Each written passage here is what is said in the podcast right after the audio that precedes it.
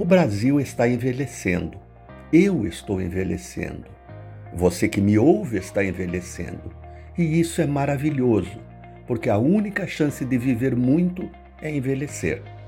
Envelhecer é como escalar uma grande montanha.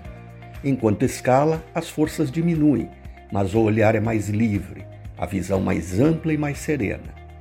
Para refletirmos sobre isso, separei alguns pensamentos de gente brilhante, como Montaigne.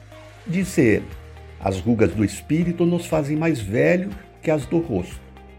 Já Shakespeare falou: os velhos desconfiam dos jovens, porque já foram jovens. E esta é de Picasso.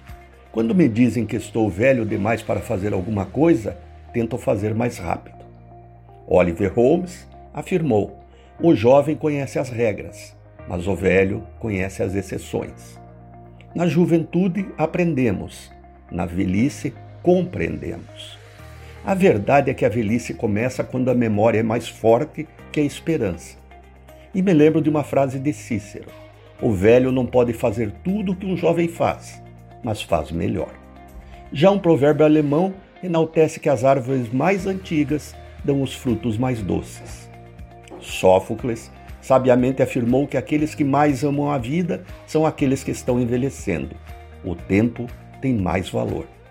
E eu cheguei à conclusão que quando você é velho na carne, tem que ser jovem na alma, pois um homem não envelhece quando sua pele se enruga, mas quando seus sonhos e esperança se encolhem. Por fim, velho é aquele que se deita sem esperança e se levanta sem objetivos. Renato Folador para a CBN.